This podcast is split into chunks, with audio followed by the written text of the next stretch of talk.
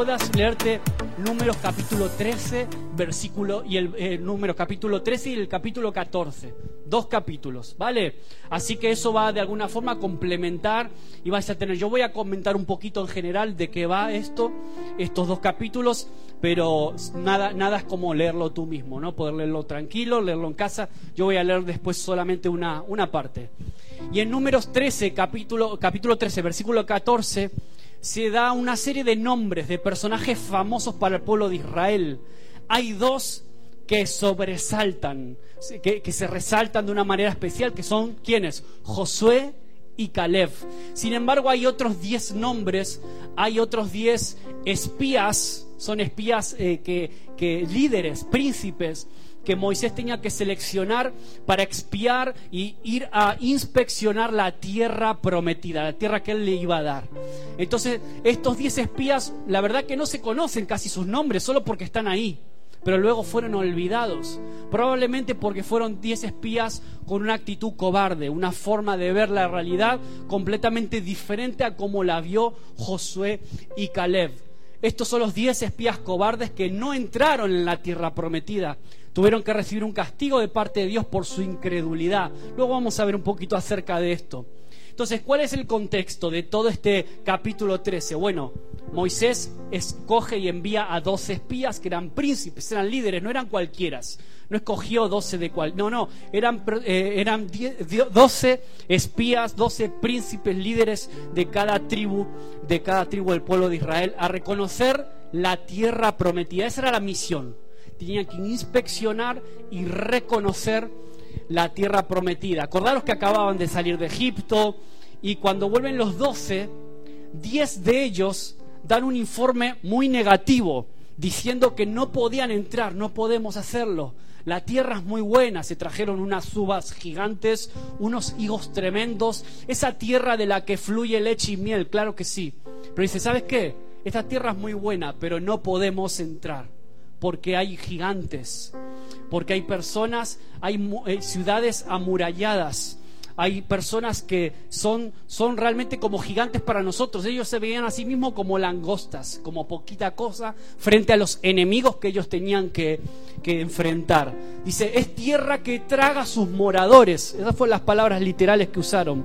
No podemos conquistarla decían ellos. Hay gigantes que nos matan, a su lado solo somos como langostas. Pero ¿sabes qué hicieron Josué y Caleb? ¿Qué dijeron? Vamos allá. Si el Señor nos da esta tierra, vamos allá y nos lo vamos a comer como pan. A esos gigantes, a esos enemigos, nos lo vamos a comer como pan. Vamos a poder más que ellos. Y el primer punto de hoy es acerca de Venimos de una pandemia donde ya estamos a punto de salir, quizás para la semana que viene podemos ya retirar las mascarillas, incluso se habla de lugares interiores completamente. Pero hay un virus casi peor que el COVID, que es más letal aún para el alma de las personas. Hay un virus que es más letal para, para el alma, incluso el físico a veces de las personas, que es el virus del desánimo. Y esto es lo que compartieron, lo que contagiaron estos diez espías. Un virus que contagió a todo el pueblo de Israel. El virus del desánimo. O sea, el desaliento que produce el informe de estos diez desalentados sin visión, dice que se multiplicó, se infectó, infectó al resto del pueblo, porque la incredulidad también se contagia, la fe también pero la incredulidad y el desaliento también lamentablemente se contagian. Entonces Dios le da una comisión a Moisés bien clarita, en el versículo 1 está ahí, dice, y Moisés añade a esa orden, Dios dijo literalmente reconocer la tierra, esa era la orden tal cual, o sea, reconocer la tierra, pero Moisés añadió un poquito más eso que Dios le dijo, le dijo, dijo, reconocer la tierra y a los que la habitan. Eso es lo que y ahí fue ya el, el primer error. El primer error de ya Moisés metió la pata ahí. Dios dijo reconocer, simplemente ir a reconocer la tierra. Vas a ver que es una tierra que fluye leche y miel. Pero Moisés añadió y a los que la habitan. Y ya se fastidió el tema, se fastidió el asunto. Entonces el énfasis de Dios originalmente estaba en la tierra. Sin embargo, ellos oyen el informe de los espías, de estos diez y les entra el desánimo y enseguida, ¿sabes qué hace el pueblo de Israel? Piensan en volver a Egipto. Volvámonos otra vez. Esto era mal plan. Yo sabía, Moisés, que de verdad, ¿cómo eres tú? O sea, en Egipto teníamos, por, éramos esclavos, sí, pero teníamos un techo, teníamos un plato de comida, teníamos un trabajo, entre comillas. O sea, ellos prefirieron en ese momento volver a Egipto en lugar de tomar posesión de la tierra prometida. ¿Sabes por qué? Porque les iba a costar. Iban a tener que pelear, iban a tener que enfrentarse. Dios le dijo, yo te doy esa tierra, pero vas a tener que pelearla, claro que sí, vas a tener que pelear por ella. Entonces, lo que uno echa de menos a veces es lo que dejó atrás. En Egipto eran esclavos, pero quizás ellos consideraban que, que tenían al menos un techo y un plato de comida. Yo hablé el otro día de desiertos, hablé el domingo pasado acerca del desierto como parte del trato de Dios. Luego, hablando con Andrés, él me hacía unos apuntes muy interesantes y que tienen que ver en parte con esto. Yo ya tenía el mensaje preparado, pero lo que dijiste tú iba en concordancia, porque a veces hay personas que viven en el desierto.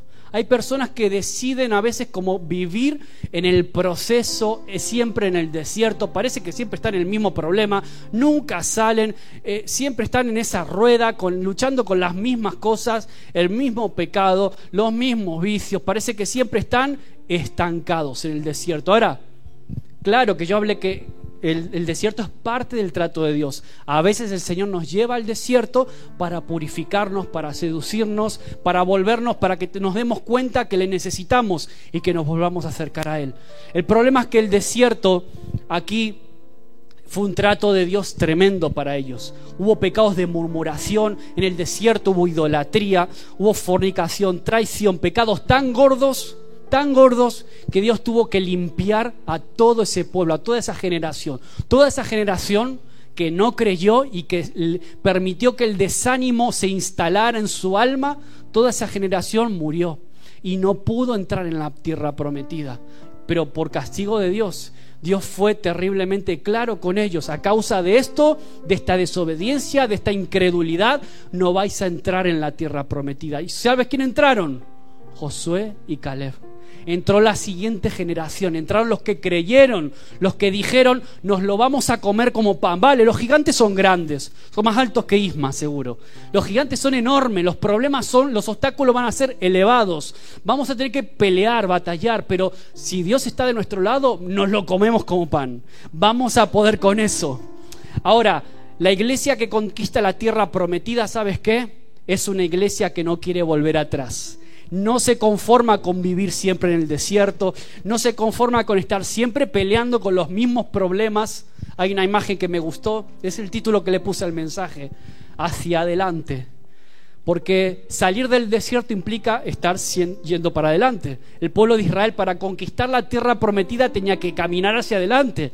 Ellos por incredulidad decidieron quedarse incluso volver atrás, dar vueltitas, como me hace Andrés así dar vueltas en el desierto, 40 años en el desierto. Pero el llamado y el propósito de Dios es que si estás en algún desierto, tu mirada siempre tiene que ser hacia adelante. Yo tengo que salir de ahí. Yo sé que el Señor tiene una tierra prometida para mi vida. Yo sé que hay un trabajo, yo sé que hay un ministerio, yo sé que hay un llamado, hay una vocación para mí. Yo sé que hay una restauración de mi matrimonio. Yo sé que están mis hijos y voy a pelear por ellos, por su fe, para que sigan caminando los caminos del Señor. No me conformo con el desierto desierto nos toca estar en ocasiones de la vida, nos toca atravesar un desierto, pero no es el propósito de Dios que nos instalemos y que hagamos una tienda de campaña en el desierto. Dios quiere que avancemos, Dios quiere que salgamos y si hay un propósito para, para todo eso. Entonces, la iglesia que conquista la tierra prometida es una iglesia unida. Y la unidad, ¿sabes quién la da? La da el Espíritu Santo, no la da la doctrina, la da el Espíritu Santo de Dios.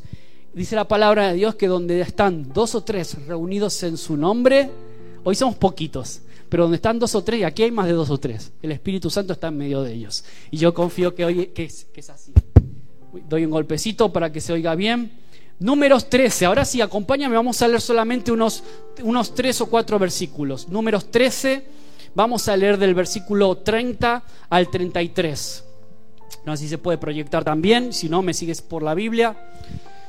Dice, entonces Caleb hizo callar al pueblo delante de Moisés y dijo, subamos luego y tomemos posesión de ella, de la tierra, porque más podremos nosotros que ellos. Mas los varones que subieron con él dijeron, no podremos subir contra aquel pueblo porque es más fuerte que nosotros. Los desalentados, los que no tenían visión, y hablaron mal entre los hijos de Israel, estos diez espías, de la tierra que habían reconocido, diciendo, ¿sabes qué? La tierra que por donde pasamos para reconocerla es tierra que traga a sus moradores. La orden de Dios era clara, reconocer la tierra porque os la voy a dar. Y ellos ya estaban viendo siempre el vaso medio vacío. Luego ya vamos a ver acerca de esto. Es tierra que traga a sus moradores y todo el pueblo que vimos en medio de ella son, hombres de grande estatura, gigantes. Versículo 33. También vimos allí gigantes, hijos de Anac, raza de gigantes, y éramos nosotros, a nuestro parecer, como langostas, y así les parecíamos a ellos. Se veían poquita cosa no sé si, probablemente sí, serían altos, de estatura, muy, muy grandes, y se veían poquita cosa, pero la orden de Dios era clara. Entonces tenemos a un pueblo de Israel que había sido liberado 400 años de esclavitud. Dios utilizó a Moisés para liberarnos. Habían visto el poder de Dios, habían visto el mar abierto, habían visto el mar cerrarse, tragarse a, todo el ejército del faraón, habían visto milagros impresionantes incluso luego durante toda la etapa del desierto habían visto, habían sido testigos del poder de Dios, de cómo su palabra se cumple. Ellos sabían que Dios les había liberado y que les había prometido una tierra de la que fluía leche y miel. ¿Por qué te cuento todo este rollo, esta historia? Moisés los guió hasta el desierto por la frontera de la tierra que Dios le había prometido. Y aquí entonces Él envía a estos hombres que fueran y reconocieran el territorio. Y ahí empieza el problema. El problema empieza porque no todas las personas ven las cosas de la misma manera. Tenemos diferencias de parecer. Tenemos aquí diferentes tipos de caracteres, probablemente, diferentes tipos de formas de pensar, de cultura. Veníamos de países diferentes, los que estamos aquí incluso. Y ahí empiezan a veces los problemas cuando vemos las cosas de manera diferente. Yo si te mostrara ahora un vaso con agua por la mitad, hay algunos que van a decir el vaso está medio vacío. Otros quizás puedan decir el vaso está medio lleno. Ya de una misma realidad podemos tener dos puntos de vista diferentes. Y por eso están los pesimistas y están los optimistas. Están los que siempre le encuentran la pega a todo, están los que siempre eh, su ánimo decae porque no ven la solución, porque solo ven los problemas, solo le encuentran las pegas a todo. No sé si conoce gente así, que siempre le está poniendo pegas a todo. Tú le propones algo y todos son problemas, todos son historias. Yo creo que nosotros también podemos en algún punto a veces ser así. Ahora mira lo que dice la palabra pesimista. El diccionario dice de la Real Academia Española, dice, un pesimista es quien tiende a ver y a juzgar las cosas en su aspecto más negativo o desfavorable. Y yo creo que estos diez espías eran así, eran un poquito pesimistas, ¿no? Ellos se fijaron más en los habitantes que en la tierra que tenían que reconocer se fijaron más en cómo eran esos habitantes. Es decir, su poca confianza en Dios y el pesimismo que ellos tuvieron, de alguna forma detuvo que recibiera la bendición de Dios. Pero Maxi, ¿me estás diciendo que si yo soy pesimista puedo detener cosas que Dios quiere hacer en mi vida? Sí. A veces hay bendiciones que Dios está poniendo delante tuya y nuestro pesimismo, nuestra búsqueda de pegas a todo nos cierra las puertas de la bendición. Es lo que le pasó al pueblo de Israel y es lo que me pasó a mí. Yo también he experimentado eso en persona, ¿no? Y creo que todos nosotros podemos reconocer a veces puertas cerradas que a lo mejor venían de parte de Dios y porque, mm, uy, er, son demasiado grandes, demasiado altos los gigantes, pues no confiamos y no le, no le creímos. A este pueblo quizás le faltaba compromiso, dedicación, porque cuando una persona está comprometida de verdad, cuando una persona está dedicada a una tarea, mira, no le encuentra las pegas a las cosas, intenta saltar las barreras como pueda, y intentas superar los obstáculos como puedas. Entonces, este es un problema que cuando los cristianos no, estamos comprometidos, no estamos dedicados, a veces caminar no es fácil, ¿no? Es verdad que el Evangelio no es una llamada a una vida fácil. Yo esto lo hablo con mucha gente. Hay personas que piensan, yo entrego mi vida a Cristo y ahora todo me va a ir bien, todo me va a ir color de rosas. Voy a encontrar trabajo, eh, voy a tener un novio o una novia, eh, voy a casarme, voy a eh, terminar la carrera.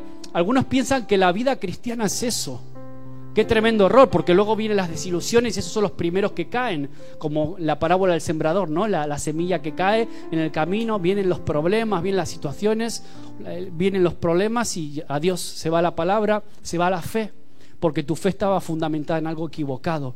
La vida cristiana no nos exime de atravesar problemas, de atravesar enfermedades, de atravesar desiertos, no te exime de eso pero te da la garantía de que eso va a ser parte del proceso de Dios que te va a ayudar a crecer.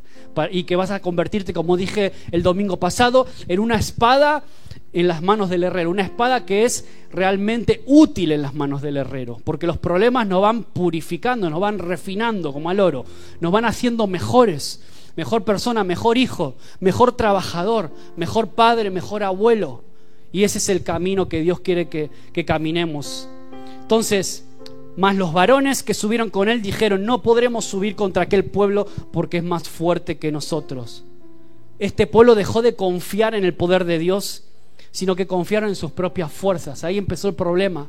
No confiaron en la palabra, no confiaron en el Dios que ya había hecho cosas tremendas con ellos, sino que se confiaron en sus propias fuerzas. Somos como langostas. Es que soy poquita cosa. Es que Maxi, yo hablo fatal.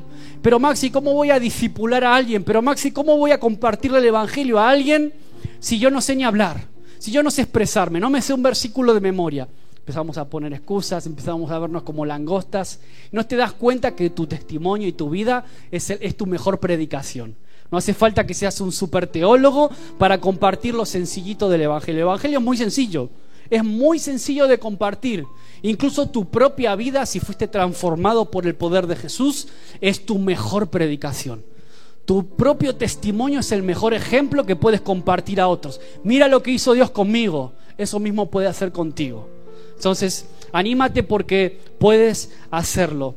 Ahora, la consecuencia de, la incredulidad en este pueblo fue que este, este pueblo anduvo en el desierto por un total de 40 años, dando vueltitas el desierto. Un trayecto que podían hacerlo en una cuestión de días, meses, no sé, semanas, no sé cuánto puede durar ese trayecto que iba desde donde salieron, desde Egipto, hacia la tierra prometida. Y sin embargo, 40 años, toda una generación dando vuelta, muriéndose en el desierto por la propia incredulidad, por no creerle a Dios, por tomar malas decisiones se rebelaron en contra de Moisés. Varias veces amenazaron a Moisés que iban a nombrar otro líder entre ellos para volverse a Egipto. O sea, una cosa tremenda. Querían apedrearlo, me hace así. Querían apedrearlo.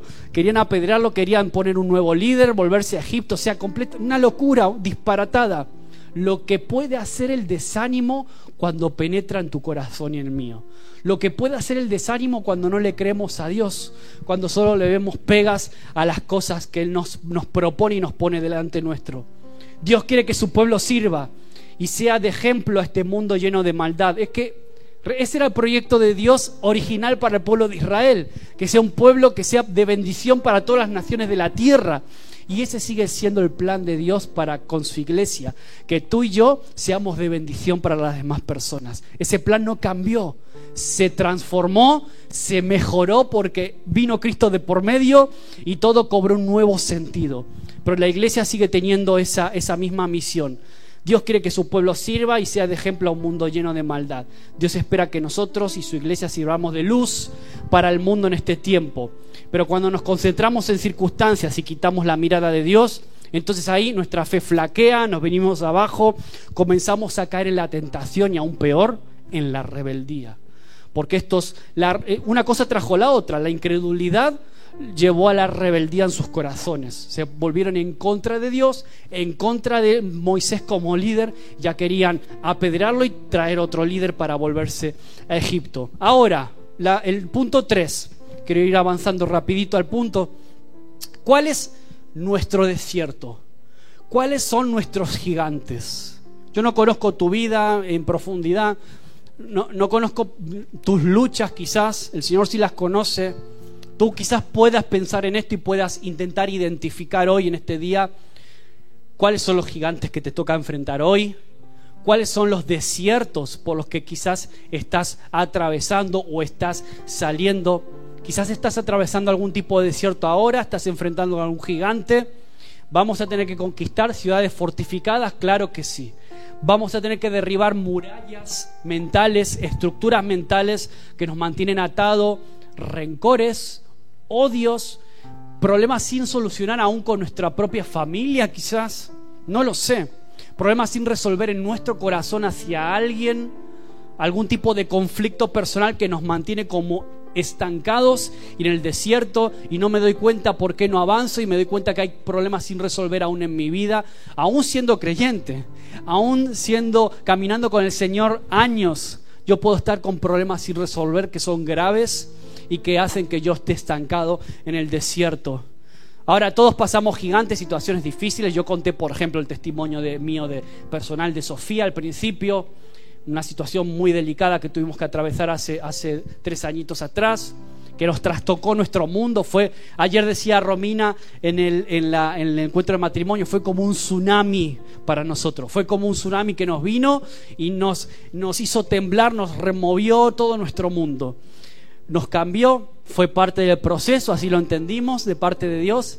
Y eso que estuvimos orando por la sanidad de Sofía. ¿Cuánto? Y me acordaba el apóstol Pablo orando por su aguijón. Señor, quítame el aguijón, quítamelo. Y dice, bástate mi gracia.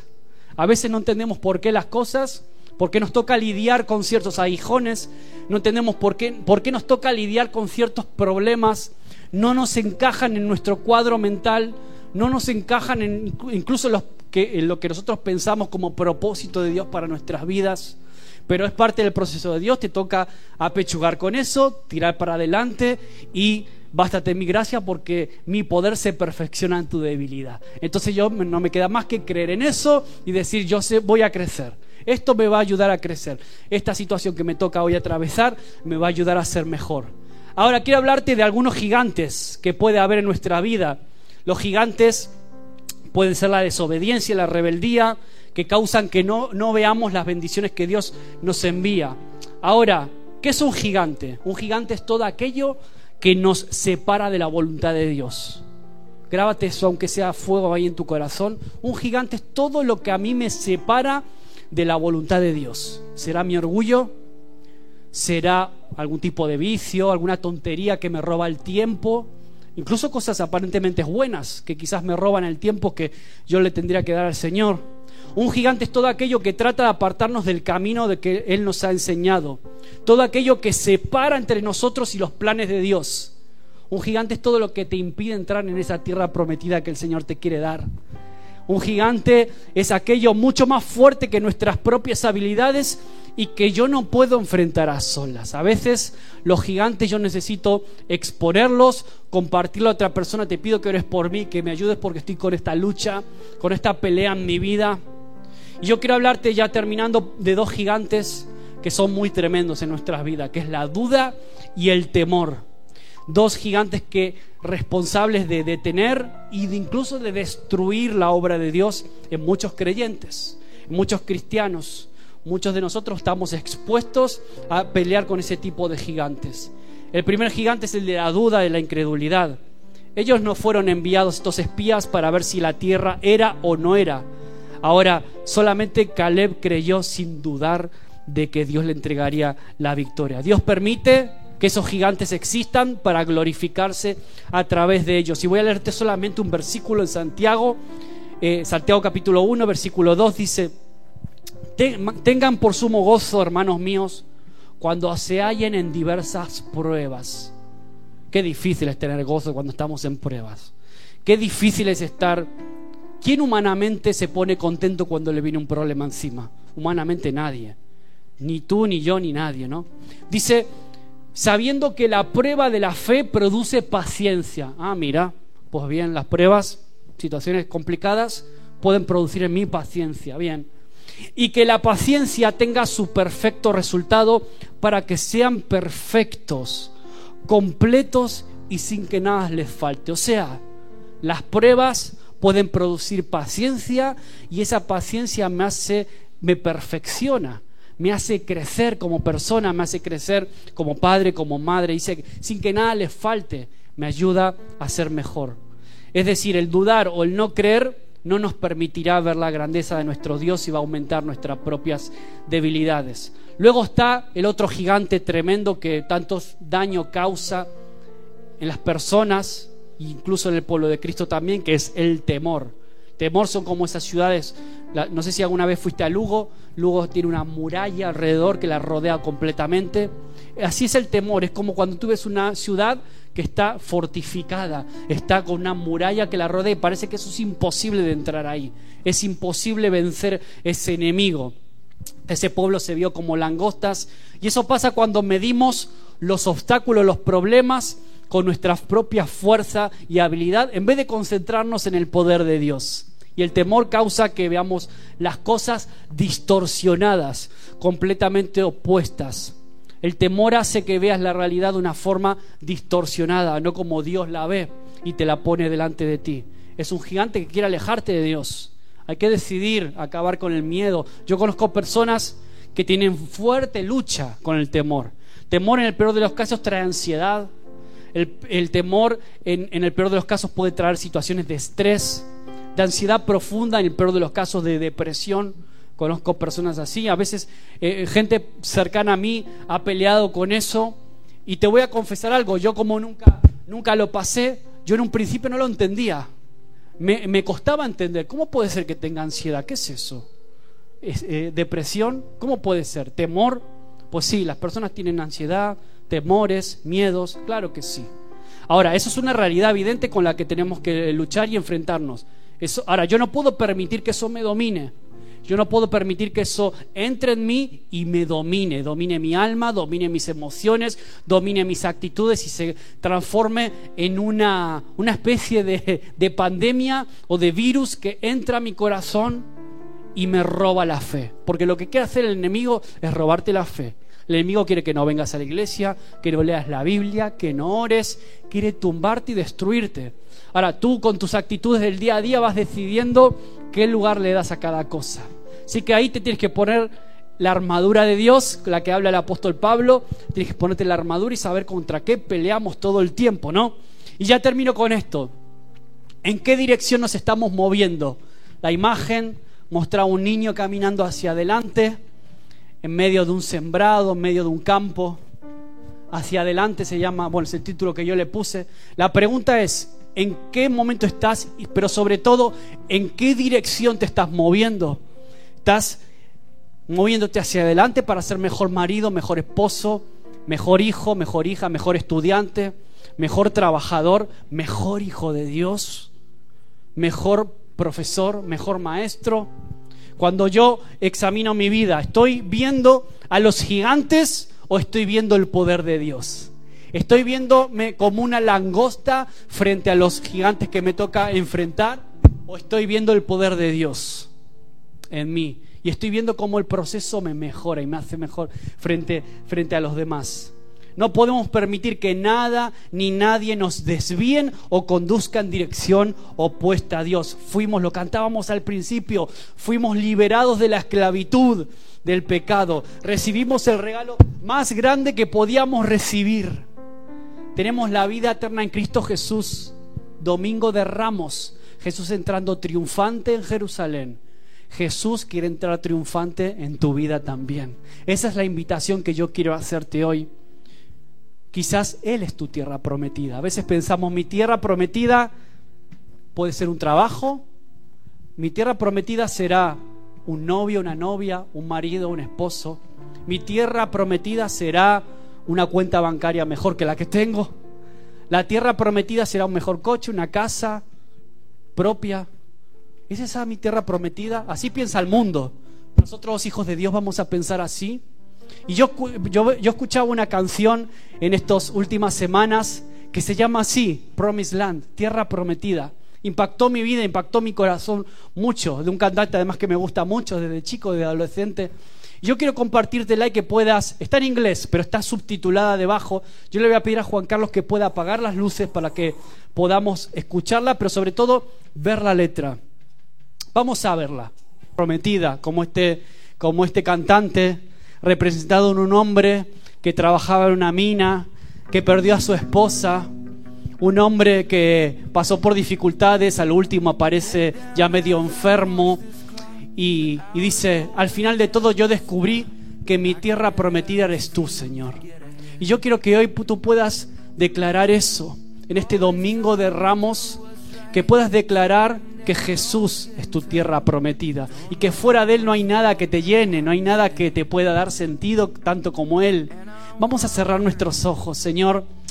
Gracias por tu palabra que nos confronta, nos anima a seguir adelante, nos anima a seguir a pesar de las circunstancias, a pesar del desánimo que empieza, a veces intenta entrar en nuestro corazón. En el nombre de Jesús nosotros declaramos hoy que tú, Señor, eres mi tierra prometida, que fuera de ti no hay nada, que contigo lo tengo todo. Aunque tenga que atravesar desiertos, aunque tenga que atravesar valles de sombra de muerte, aunque tenga que atravesar problemas, deudas, situaciones familiares, aunque a veces las cosas no se den como yo espero que se den, aunque las circunstancias no sean las mejores, Señor. Yo declaro que contigo lo tengo todo, que todavía tengo salud y mientras tenga voz, mientras tenga salud, tengo esperanza. Y te voy a glorificar con todo lo que tengo, porque yo sé, yo sé que el camino ya está trazado, yo sé que aunque esté pasando un desierto,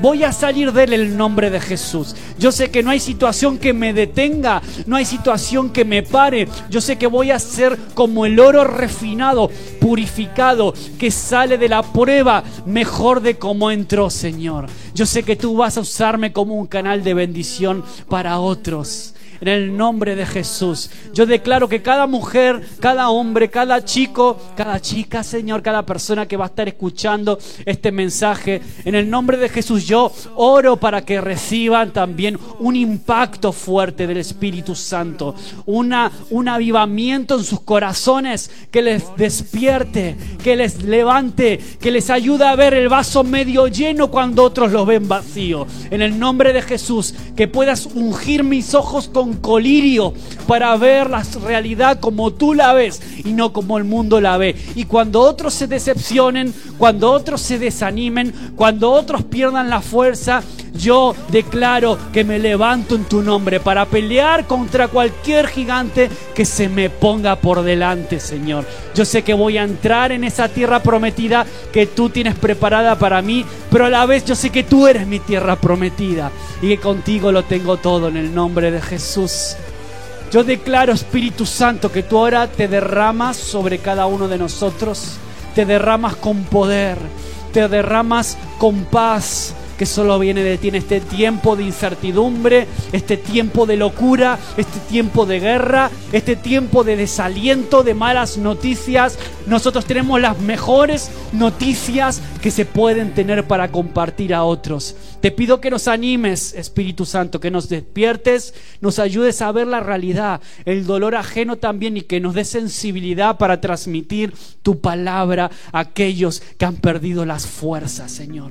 Renueva nuestras fuerzas ahora, renueva nuestro espíritu, renueva nuestro corazón en el nombre de Jesús en ese Jesús que entró en Jerusalén, que entró en mi vida, que murió en una cruz, que derramó su sangre, que permitió que su cuerpo sea maltratado, golpeado, se entregó por completo, Señor, para que yo hoy pueda tener vida y pueda tener esperanza, Señor. Si hay alguien escuchando este mensaje que todavía no ha tomado la decisión más importante de su vida que hoy pueda hacerlo.